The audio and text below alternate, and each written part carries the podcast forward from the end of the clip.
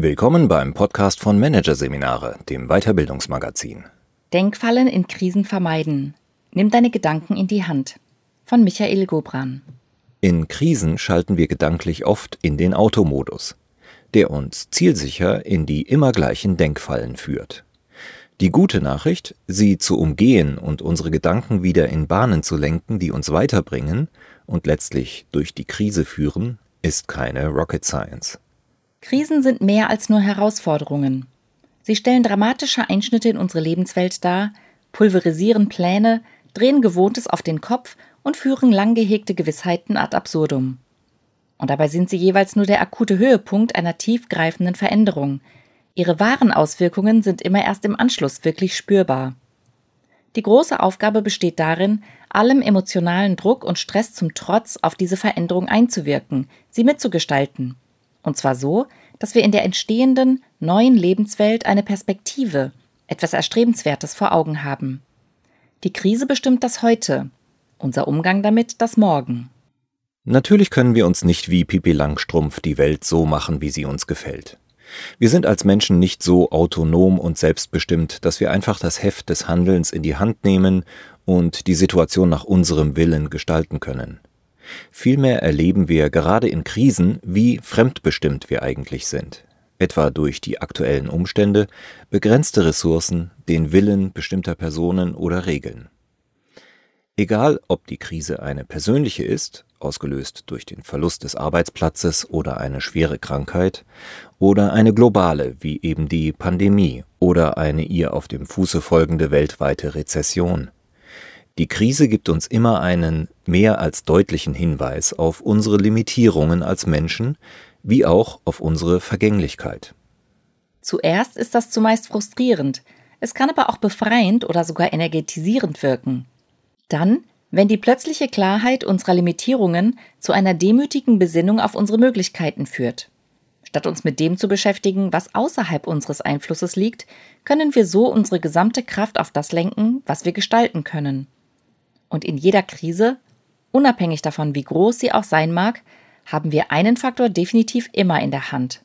Unser Denken. Die zentrale Frage lautet, lassen wir es zu, dass die Krise unsere Gedanken und damit auch unsere Gefühle beherrscht, oder bleiben wir selbst im Driver's Seat unserer Gedanken? Die schlechte Nachricht, in Krisensituationen schalten unsere Gedanken sehr leicht in einen Automodus, der uns zielsicher auf Abwege und in Sackgassen führt. Die gute Nachricht?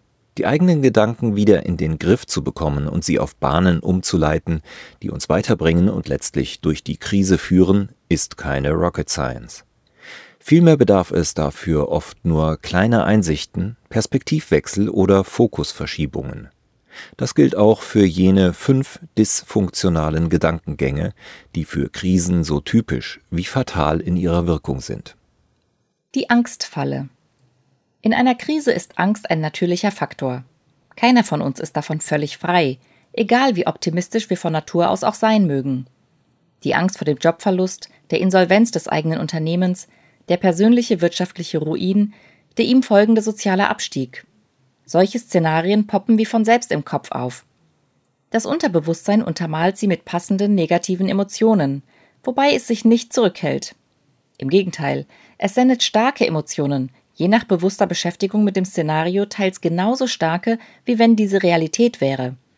Denn genau das ist es für das Unterbewusstsein. Es kann zwischen Realität und Fiktion nämlich nicht unterscheiden. Die negativen Gefühle wirken auch dann, wenn wir uns nicht bewusst mit dem Szenario beschäftigen, weiter. Das bezeichnen wir dann als ungutes Bauchgefühl oder auch als unsere Intuition, die uns sagt, dass es für uns nicht gut ausgehen wird, dass unsere Negativszenarien wahrscheinlich Realität werden. In der Folge beschäftigen wir uns noch mehr mit diesen, was wiederum unser ungutes Bauchgefühl verstärkt und so weiter.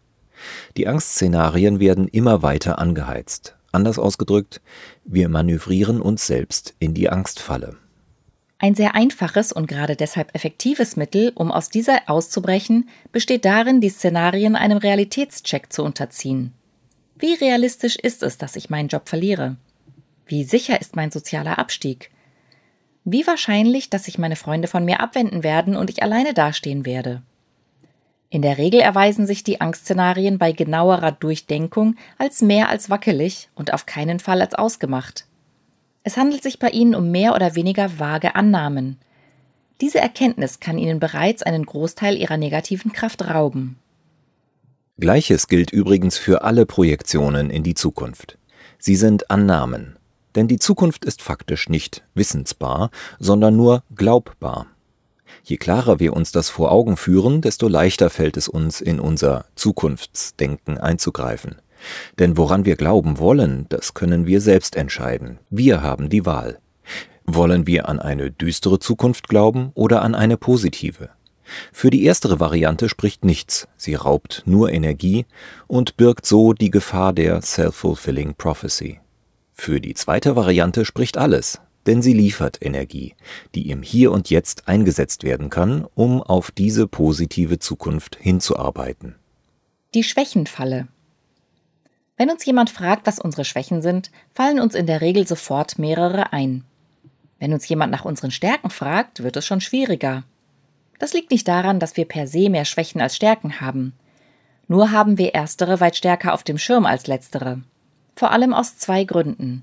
Zum einen werden wir von klein auf darauf gepolt, besonders in der Schule, aber auch im Arbeitsleben, uns auf das zu konzentrieren, was wir nicht gut können, also an unseren Schwächen zu arbeiten.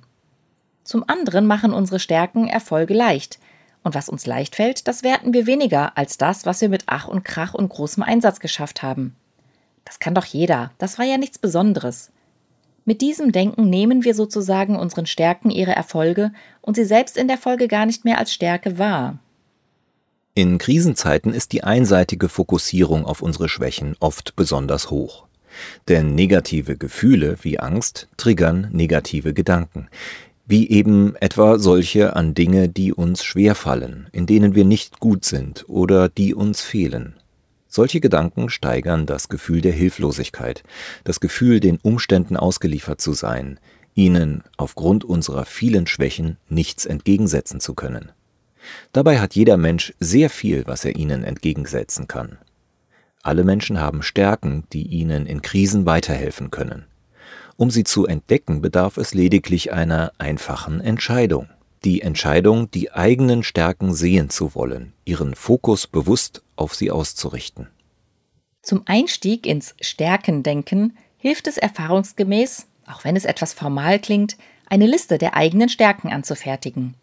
Dort sollten nicht nur Fähigkeiten und Talente notiert werden, dies wäre ein viel zu enger Fokus. Mit Stärken sind hier vielmehr alle Ressourcen gemeint, die sich im Hinblick auf eine bestimmte Aufgabenstellung, Herausforderung oder Zielsetzung nutzbringend einsetzen lassen können. Dies können fachliches Wissen, unser Netzwerk oder spezielle Kontakte, finanzielle Mittel, Erlebnisse, Erfahrungen und vieles mehr sein. Im zweiten Schritt wird der jeweilige Nutzen der Stärke beschrieben. Wobei hat mir diese Stärke in der Vergangenheit geholfen? Und wie könnte sie mir bei der Bewältigung der aktuellen Krise helfen? Die Wahrscheinlichkeit ist groß, dass wir beim Sammeln, Suchen und Sichten unserer Stärken nicht nur vergessene wiederentdecken, sondern auch neue entdecken, die wir so noch nie als Stärke erkannt haben. Und noch größer ist die Wahrscheinlichkeit, dass wir auf diese Weise tatsächlich gleich mehrere gute Ansatzpunkte finden, die uns in der aktuellen Situation helfen können. Oft sind diese überraschend einfach und eigentlich total naheliegend. Sie befanden sich bislang allerdings in einer Art totem Winkel unserer Wahrnehmung. Je mehr wir uns, nicht nur schriftlich, sondern auch generell mit unseren Stärken beschäftigen, desto eher haben wir das Gefühl, besonders viele Stärken zu besitzen. Ob das nun tatsächlich so ist oder auch nicht, spielt keine Rolle. Dieses Gefühl ist gut und sinnvoll, denn es liefert Selbstbewusstsein und Energie. Wie und warum es entsteht, ist leicht zu erschließen. Hier wirkt das bekannte Phänomen der selektiven Wahrnehmung. Worauf wir unseren Fokus lenken, davon ist gefühlt mehr da. Wenn wir etwa überlegen, uns ein rotes Auto zu kaufen, werden wir plötzlich überall rote Autos herumfahren sehen. Die Ich-Zentrierungsfalle. Selektive Wahrnehmung kann Dinge für unser Empfinden aber nicht nur vermehren, sondern sie auch größer werden lassen. Zum Beispiel unsere Probleme. Natürlich ist es wichtig, dass wir uns in Krisen mit der eigenen problematischen Situation beschäftigen und aktuelle wie potenzielle Folgen für uns selbst durchdenken. Wenn wir sie allerdings selektiv in den Blick nehmen, im Sinne von nur noch sie und nichts anderes mehr sehen, dann wachsen unsere Probleme in unserer Vorstellung.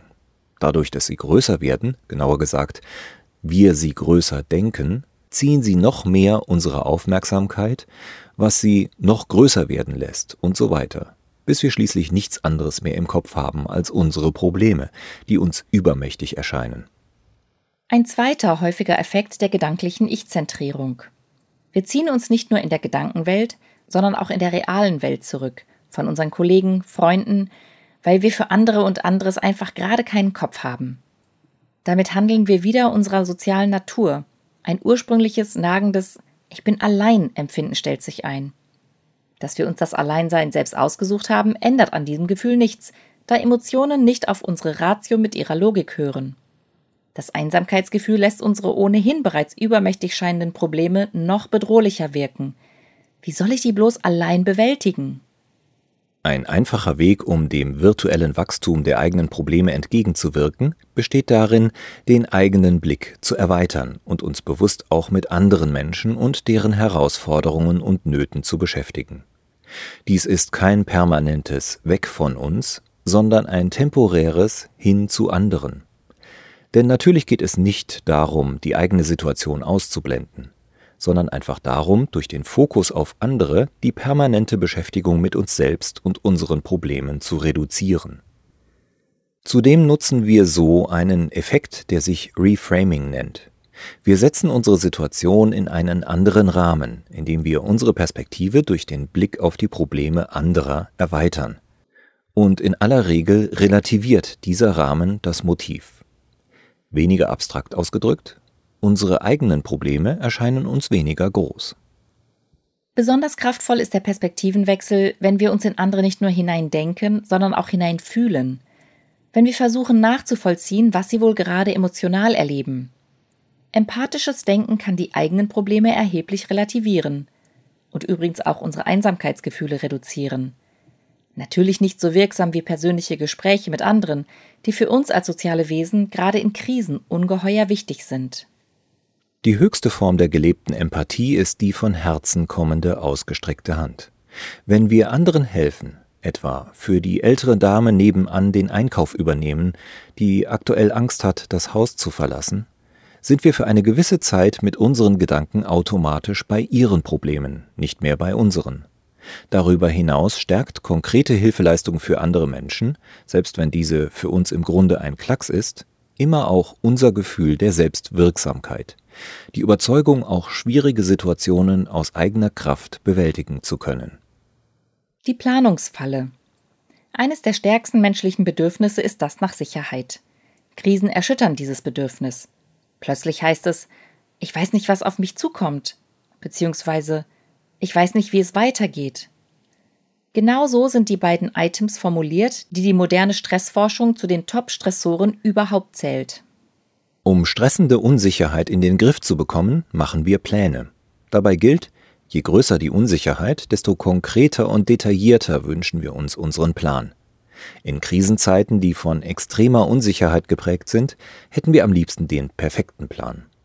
Der Wunsch wird leicht zum Anspruch, den perfekten Plan haben zu müssen, um ein bestimmtes Thema überhaupt angehen zu können, und damit zur Handlungsblockade. Denn perfekte Pläne gibt es nicht, schon gar nicht in Krisenzeiten. Das Gegenstück zum perfekten Plan ist gar kein Plan.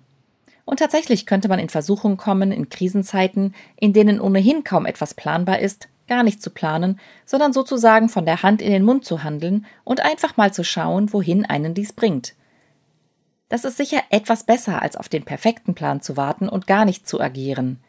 Wirklich sinnvoll ist komplett planloses Vorgehen allerdings nicht denn dann fehlt dem Handeln die Zielrichtung, was schnell dazu führt, dass wir auf vielen Wegen starten, aber keinen davon zu Ende gehen. Unser Handeln läuft ins Leere. Der goldene Mittelweg zwischen perfekter und keiner Planung ist hier tatsächlich die Lösung. Der Ansatz dafür nennt sich Phasing. Bei diesem werden, wie der Name schon sagt, Phasen beschrieben oder genauer gesagt unter ein klares, aussagekräftiges Motto gestellt.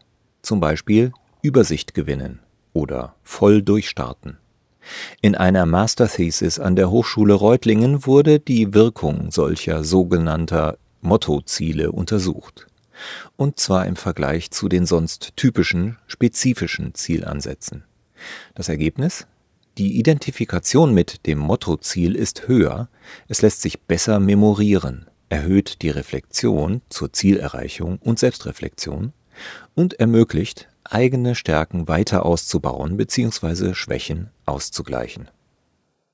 Die nachgewiesenen Vorteile der Mottoziele liegen vor allem darin begründet, dass sie emotional ansprechen und damit direkt auf die Ebene der Einstellung wirken. Über das Motto definieren wir eher eine Haltung, aus der heraus wir handeln, als einen Plan, nach dem wir handeln. Das gibt uns auf der einen Seite eine gewisse Sicherheit und erlaubt es uns auf der anderen, Zeit und Energie für detaillierte Planung zu reduzieren und diese stattdessen in die aktive Umsetzung zu investieren. Denn Krisen brauchen Orientierung und Handlung gleichermaßen. Deshalb gilt, besser ein gutes Motto als den perfekten Plan.